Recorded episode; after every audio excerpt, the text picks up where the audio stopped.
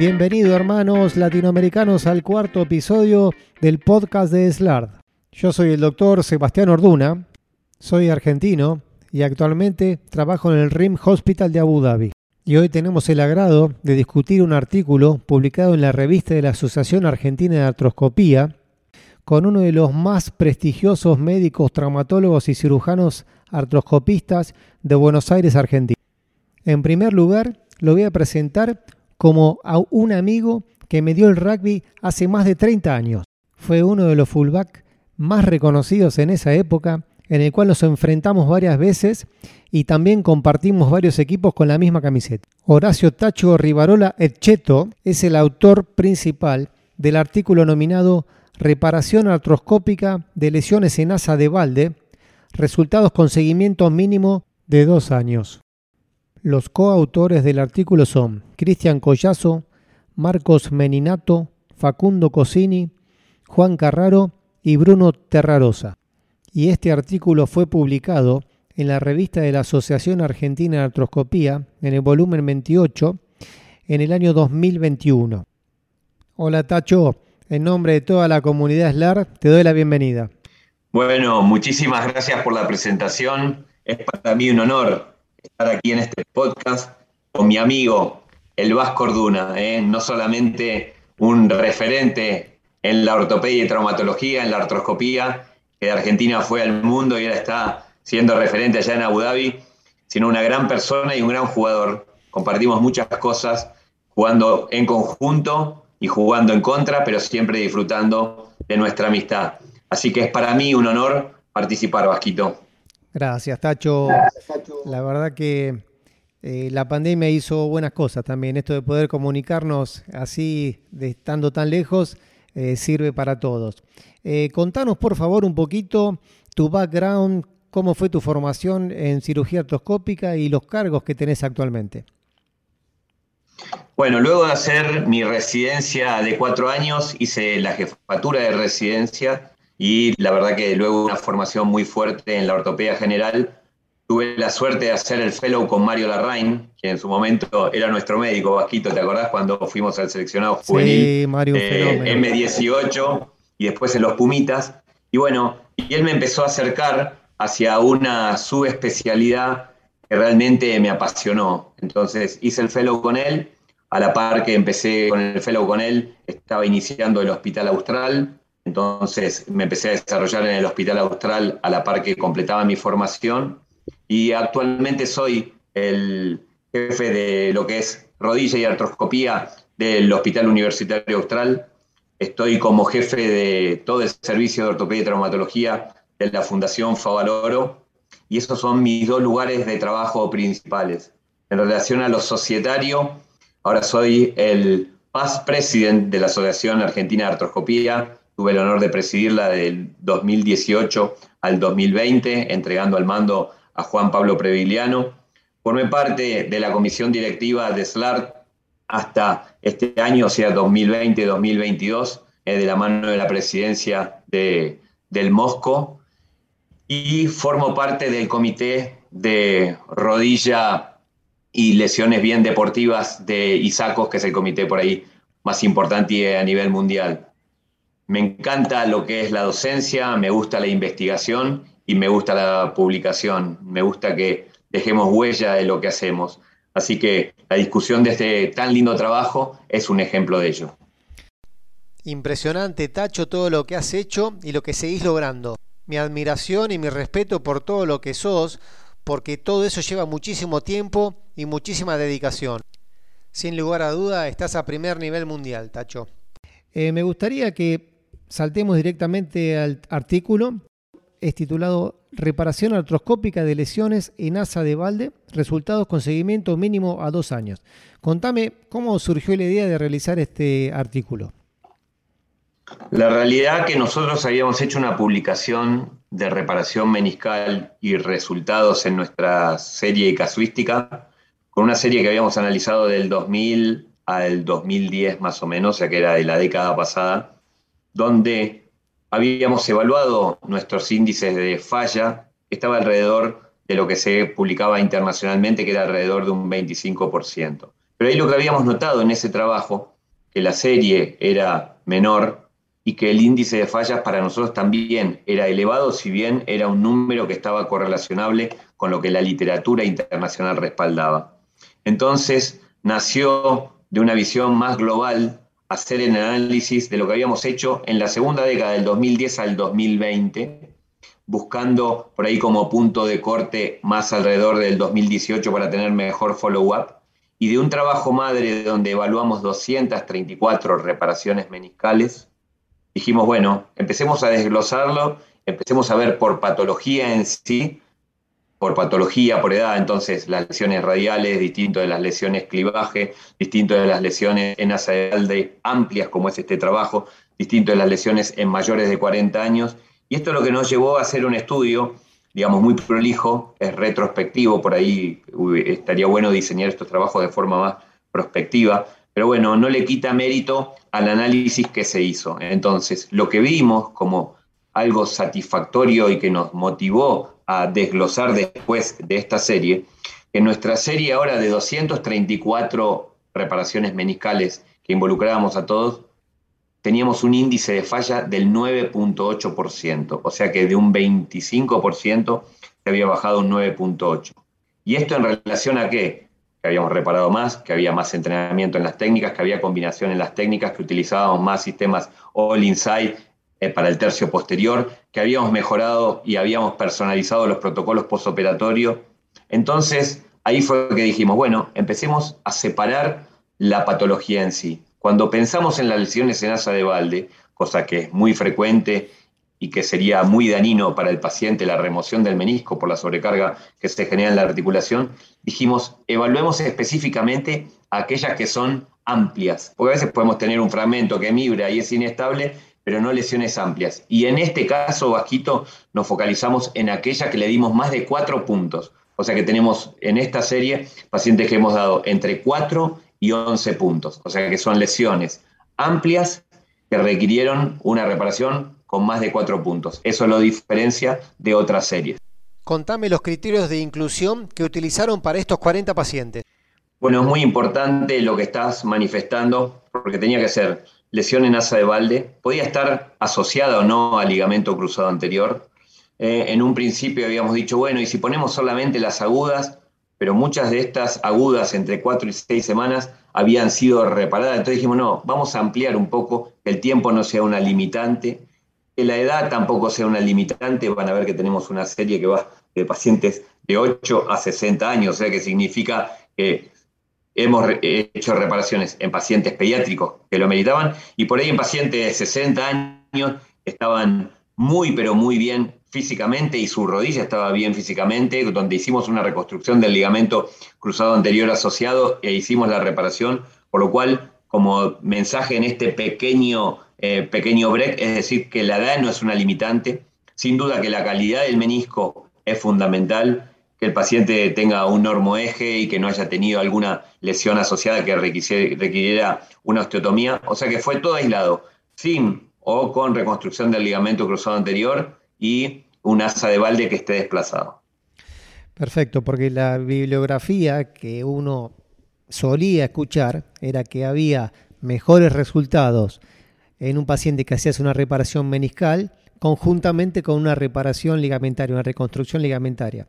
¿Ustedes notaron alguna diferencia entre esos dos tipos de pacientes? ¿Lesión eh, aislada de menisco o conjuntamente con ligamento cruzado anterior? Es muy buena la pregunta porque sin duda que esto tiene que ver con dos factores. Uno, con el de la estabilidad que se logra cuando haces la reconstrucción, o sea que es un factor secundario que le va a mejorar para esa reparación. Y segundo, que es la biología. Entonces, la biología de hacer túneles, de mejorar factores que ayuden con esa cicatrización. Pero en nuestra serie la verdad que no hubo tanta diferencia en lo que es aislado versus reconstrucción del ligamento cruzado anterior en los buenos resultados y creo que esto sí estuvo dado porque trabajamos mucho en los factores biológicos de estimulación de la lesión cuando es aislada. ¿Qué significa? Reavivar muy bien ambos bordes periféricos de la lesión, como se nos enseñó bajito cuando éramos jóvenes, eh, hacer una, una reparación pero con una preparación especial, o sea que reavivar los bordes, lograr una reducción que sea anatómica. También agrego realizar algunas perforaciones con una aguja en la cápsula articular y unas eh, microfracturas, microperforaciones con un alambre guía en el intercóndilo femoral. Dar una buena fijación estable con los puntos necesarios, manejar un postoperatorio adecuado, pero, o sea que para responder, si bien se habla que hay mejores resultados cuando se hace con reconstrucción del ligamento cruzado anterior, que no sea una condición esta para remover el menisco y sacarlo porque no está asociado al ligamento cruzado anterior. ¿Cuál fue el índice de falla que tuvieron, Tacho? Nosotros tuvimos un 10% de fallas. De estos 10% significa que fueron cuatro casos. De esos cuatro casos, en algunos casos hemos hecho la re-reparación. Es más, me recuerdo uno que tenía 10 puntos en su reparación inicial. El paciente hizo una lesión que no había sido el mismo patrón que el inicio, sino que había una parte cicatrizada y la otra no. Y como tenía 16 años, volvimos a hacer la re-reparación meniscal en lesiones donde tenemos un buen cartílago, donde tenemos una rodilla estable y donde tenemos un paciente que es joven y deportista. Contame qué consideran de suma importancia para el éxito de este tipo de cirugías. Creo que es fundamental, Vasquito, en esto, la indicación de la reparación, la técnica utilizada que el paciente conozca muy bien el protocolo de recuperación que va a necesitar, porque en estas lesiones que son amplias en asa de balde, el protocolo es un poquito más conservador. Cuando va asociado al ligamento cruzado anterior, es fácil porque lo acompaña, pero cuando es aislado, bueno, ahí somos un poquito más conservadores, utilizando unas muletas durante las primeras dos semanas para que la carga sea parcial y progresiva. A veces utilizamos un brace para limitar la flexión y para que el paciente gane más confort en sus traslados. Y somos cuidadosos de respetar, no forzar la flexión más de 90 grados entre la cuarta y la sexta semana y luego lo vamos liberando. Ahora pasamos al acto quirúrgico. Quiero que nos digas algunos tips que nos ayuden para realizar este tipo de cirugía. Te planteo un caso esquemático con un paciente de 18 años que ingresa en tu consultorio con una resonancia magnética, la rodilla bloqueada y con un asa de balde del menisco interno. Decime cómo afrontás a este paciente y los datos que nos puedas aportar que tal vez no los mencionás en el artículo. Bueno, muy, muy lindo el enfoque que se da al tratamiento de la patología, porque son cosas que la vamos a ver. El paciente muchas veces es derivado ya nosotros como especialistas y el paciente puede venir con una rodilla bloqueada que a veces se dificulta el examen físico y donde las imágenes son características. Nos gusta siempre repasar todos los cortes de resonancia magnética, coronales, sagitales y axiales, buscando bien el patrón lesional, porque de esa forma nos permite planificar qué tipo de reparación voy a hacer. O sea que no es un asa de balde, no, no, no son todas iguales, hay que ver la dimensión, la extensión de la lesión, las características del patrón lesional, a veces puede ser un patrón combinado, y como estamos mucho con residentes y con fellows, nos gusta que ellos nos den la explicación de cuando encuentran el signo, por ejemplo, del doble cruzado posterior, cuando tenemos un asa de balde del menisco interno que busca hacia el intercóndilo y se va al tercio posterior y da la remeda el famoso doble cruzado posterior, o en los cortes sagitales cuando vemos la desinserción del tercio posterior del menisco externo y se va hacia adelante, generando el fast forward sign, ¿eh? y donde queda la rodilla bien eh, luxada con el menisco hacia anterior y con la limitación en, en extensión. Entonces, bueno, una vez que tienen el diagnóstico hecho por resonancia, ¿cómo es el procedimiento a seguir?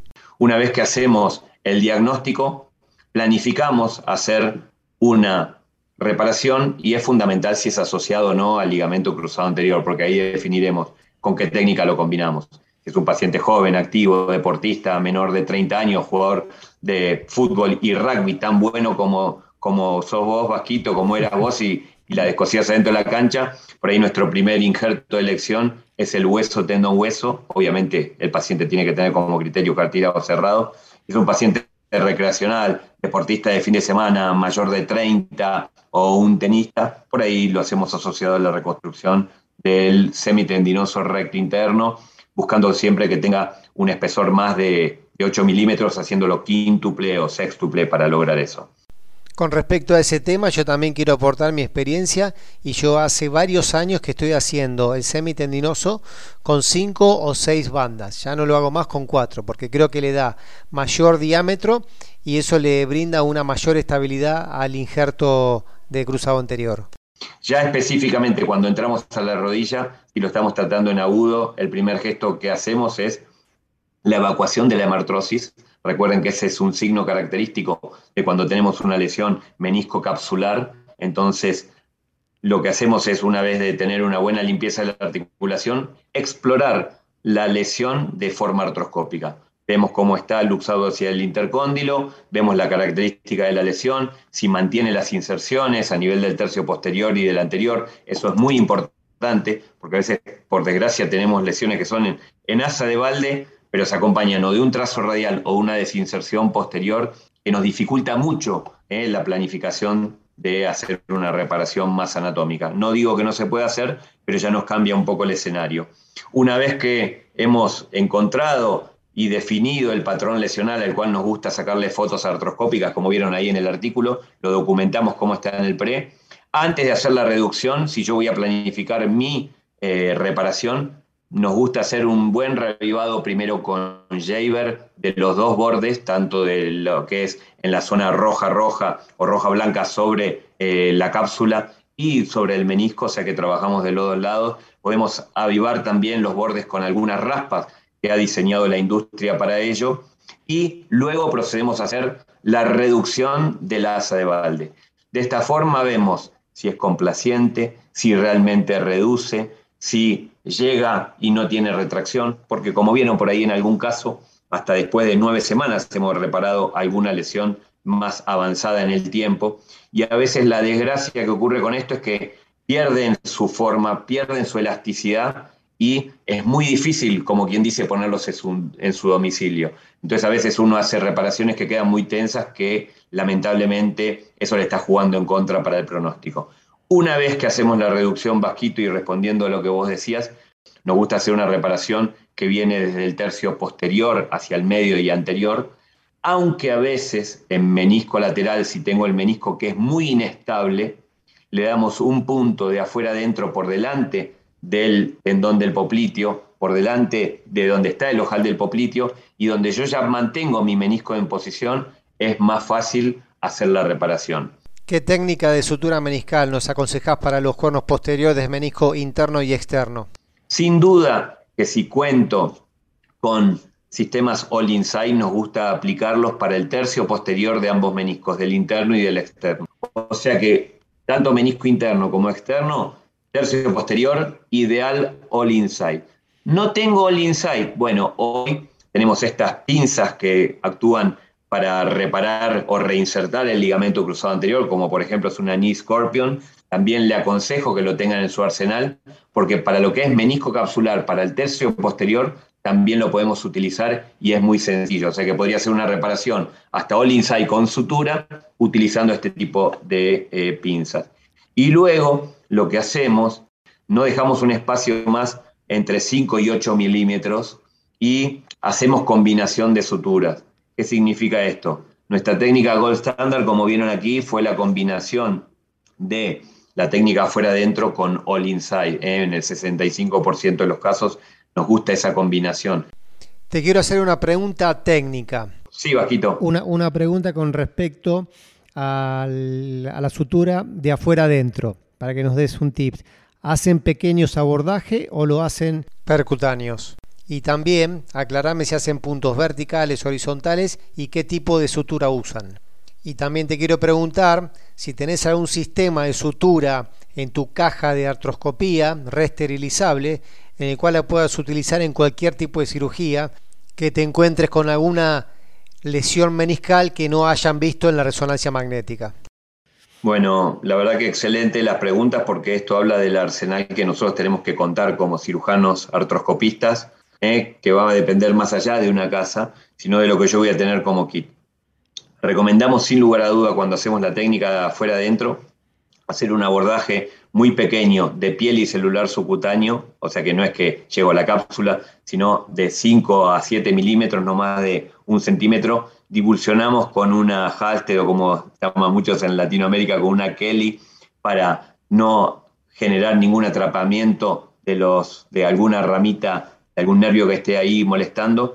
Y si contamos con sistemas, por ejemplo, como el Meniscus Protector, nosotros tenemos un sistema de, de artes que lo utilizamos habitualmente, pero si no cuento, utilizamos también una aguja espinal para poder hacerlo. Siempre uno va de un ideal, y esto es como todo, tiene un entrenamiento para el tercio posterior, y si tenemos un muy buen entrenamiento, por ejemplo, con sistemas que combinan ancla de PIC y sutura Firewire, eh, como es el Meniscal Cinch, como lo hemos mostrado en este trabajo de Artrex.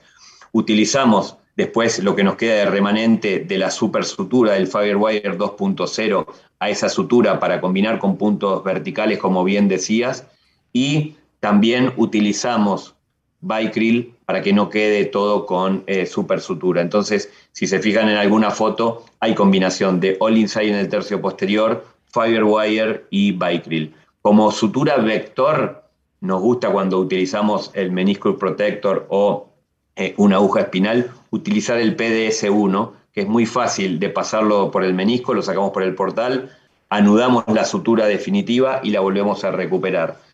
Y lo que hacemos es luego balancear muy bien la reparación, o sea que vamos cerrando de atrás hacia adelante para que el menisco quede con una buena reducción. Y en relación a esto de balancear la sutura, es muy importante que también quede balanceada lo que es la cara femoral y la cara tibial. Eh, entonces, cuando hacemos nuestra sutura, sobre todo con estos puntos verticales, podemos jugar con eso, Vasquito. Para resumir, en el cuerno posterior, la mejor técnica es all inside, todo adentro. En el cuerpo de los meniscos podés utilizar afuera adentro o adentro afuera. Y en el cuerno anterior es preferible usar afuera adentro. Sin embargo, uno tiene que estar preparado a cambiar de técnica en el momento de realizar la sutura. Tenés que cambiar de portales, tenés que mirar por el portal anterolateral, anteromedial y ahí cambiando de técnica según el patrón de la lesión. ¿Estás de acuerdo con eso, Tacho?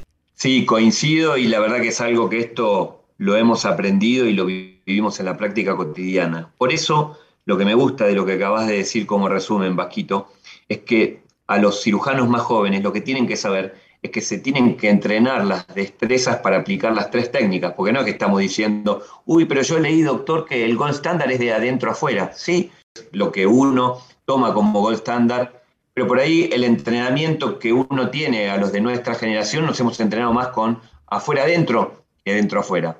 Por otro lado, siempre está el cuco cuando uno hace la técnica de adentro afuera del atrapamiento nervioso, porque sé dónde entro y no salgo. Entonces, a los que hacen la técnica de afuera adentro, que también utilizamos, ser como comentabas antes, ser más prolijo en la disección de la cápsula, utilizar esas cucharas o esos protectores que tenemos para que cuando la aguja está entrando y sale, no se vaya hacia donde están los elementos nobles, sino que me lo traigo enseguida para lateral o sea para anterior. Con respecto a las técnicas quirúrgicas, creo que hemos agotado todas las dudas. Ahora pasemos a los resultados que han tenido en este artículo. De los 40 pacientes, ¿cómo los evaluaron? cuáles scores utilizaron y cuánto tiempo de follow-up. Perfecto. Esta serie es una serie que va desde el 2012 al 2018.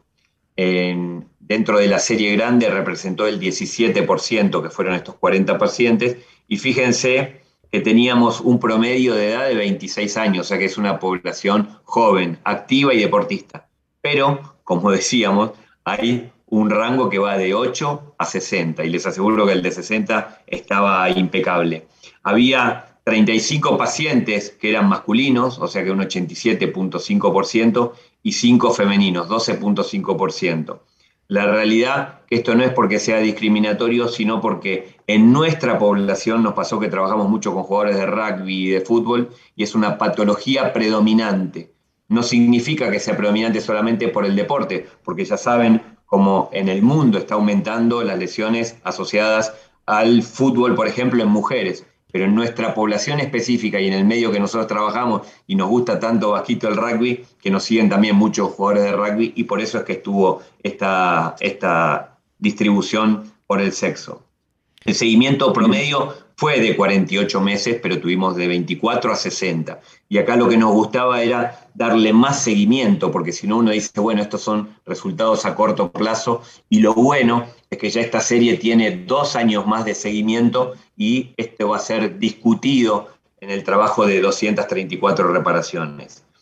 Fíjense que la, como lesiones aisladas tuvimos un 65% y 35% asociado al ligamento cruzado anterior. O sea que esto ya es importante, decir, che, uy, reparan, pero las que están asociadas al ligamento cruzado anterior, no, el 65% eran aislados.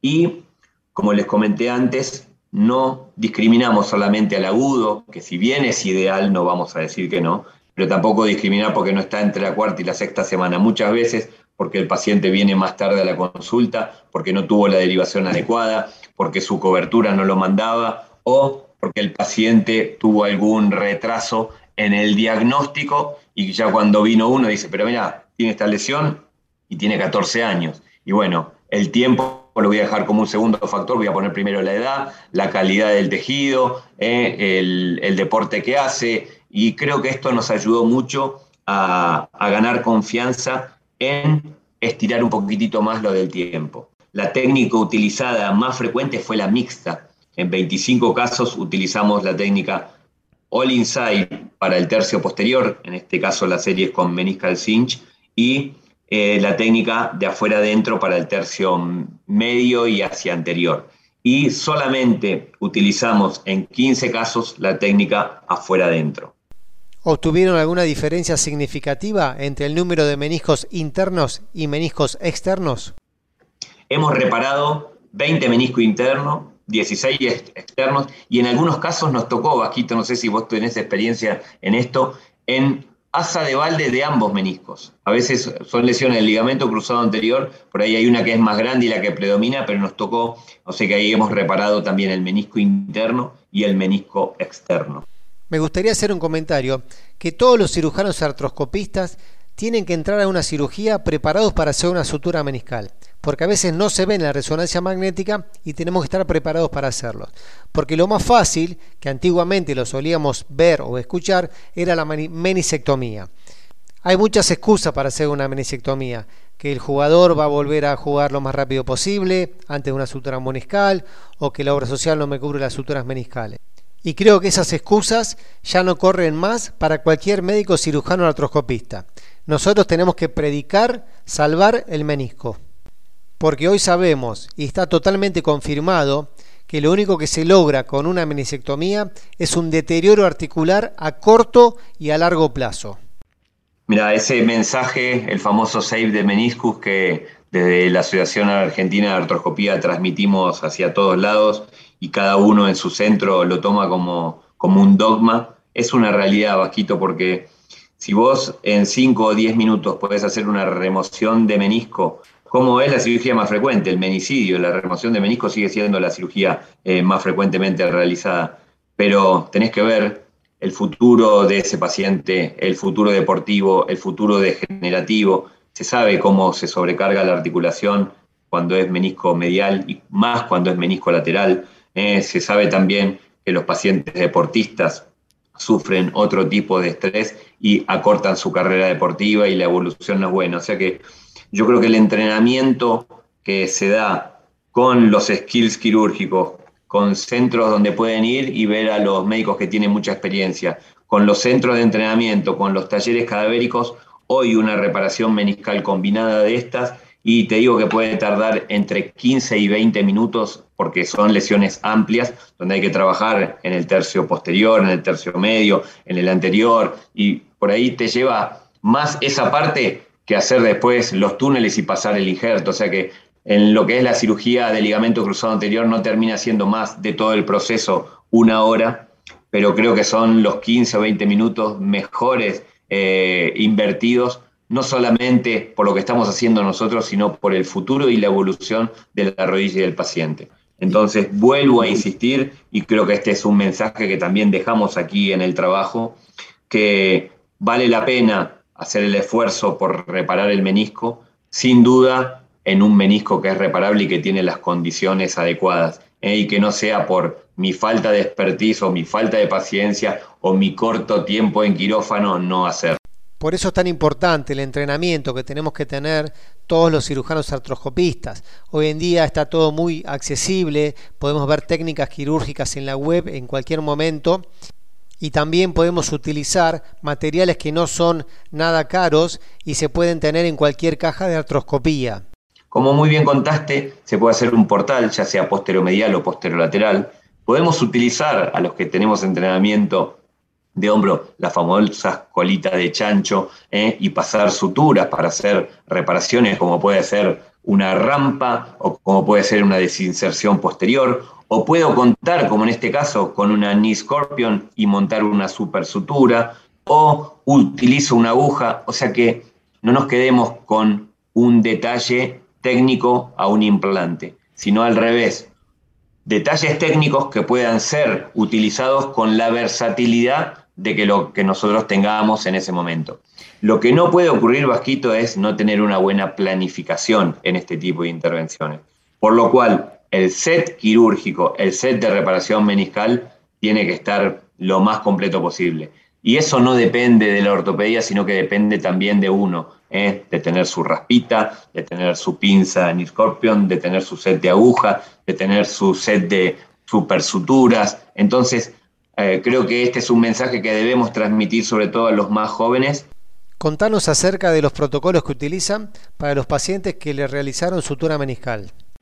Mira, nosotros cuando analizamos mucho con nuestra primera serie de, que salió publicada en la revista Artroscopía en el 2013, el protocolo postoperatorio era un poco más despersonalizado y no estaba focalizado. O sea que uno de los principales cambios que hicimos fue personalizar el protocolo postoperatorio. O sea que es distinto al que tiene asociado el ligamento cruzado anterior o no, y es distinto si es una reparación de tres puntos a 11.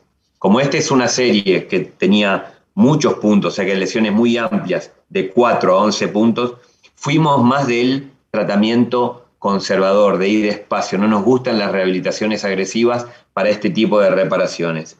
Y al respecto, lo que comento es que nos gusta dar una carga muy controlada las primeras dos semanas, por eso utilizamos la férula y las muletas.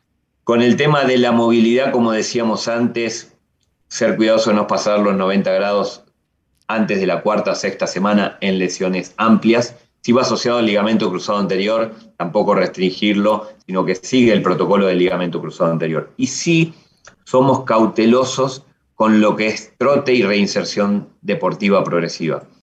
En las reparaciones meniscales amplias, esto lo hemos retrasado a por lo menos después del cuarto mes. O sea que el cuarto mes recién empieza con el trote.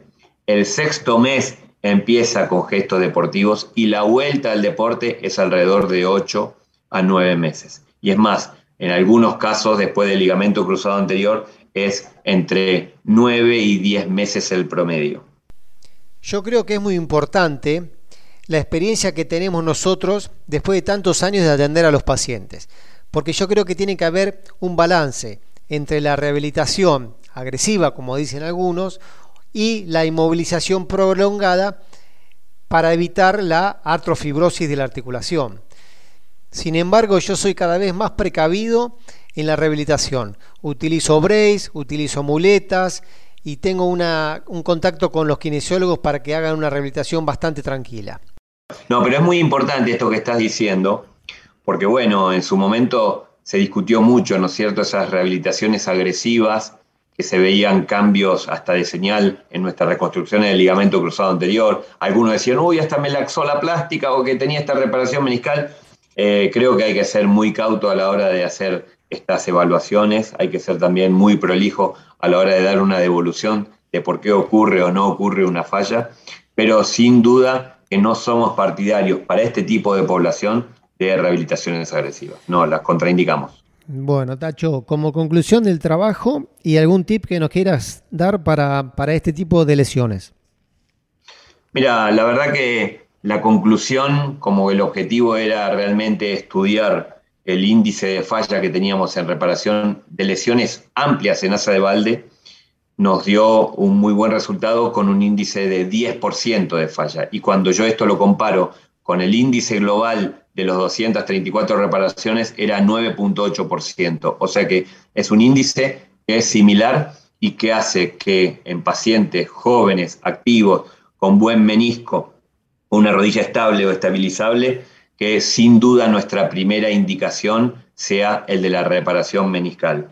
La segunda recomendación es que se entrenen para hacer estas reparaciones, que aprovechen y que ganen destrezas para hacer la utilización de los sistemas All Inside, que cada uno tiene sus características particulares. Puede decir, uy, yo no lo uso porque me falla. Sí, pero guarda que a veces no es la flecha, sino es el indio, es como yo lo estoy utilizando. Que sean versátiles en utilizar de adentro afuera, afuera adentro. Aprovechen las super suturas también que utilizamos para hacer eh, puntos verticales con buena resistencia. Y sin duda, si tengo que recomendar, es la técnica mixta y combinada la que mejores resultados da para estas reparaciones. Bueno, Tacho, creo que hemos tocado todos los temas, nos hemos sacado todas las dudas con respecto a la reparación meniscal en asa de balde. Y te agradezco un montón en nombre de toda la comunidad de SLAR, no solamente yo. Te mando un abrazo enorme desde acá de Abu Dhabi y espero que nos veamos pronto. Pasquito, el honor y el gusto ha sido mío. Esto de poder escucharte y verte, eh, sabes que, te quiero mucho y que lo que hemos compartido en la cancha, hoy lo seguimos compartiendo así con esta pasión en la medicina y en la retroscopía. Eh, aprovecho para saludar a toda SLARD, espero que, nos veamos pronto en nuestro próximo encuentro presencial, que si Dios quiere va a ser en marzo ahí en México, nos volvamos a encontrar y podamos discutir de reparación meniscal y sus resultados. Te mando un abrazo enorme, Vasquito, y celebro estos podcasts con mucha alegría y vamos por muchos más. Bueno, un abrazo grande, Tacho. Abrazo enorme, Vasquito querido. Bueno, hermanos latinoamericanos, espero que hayan disfrutado de este episodio del podcast de SLARD y los espero en el próximo capítulo. Les mando un abrazo grande, Sebastián Orduna.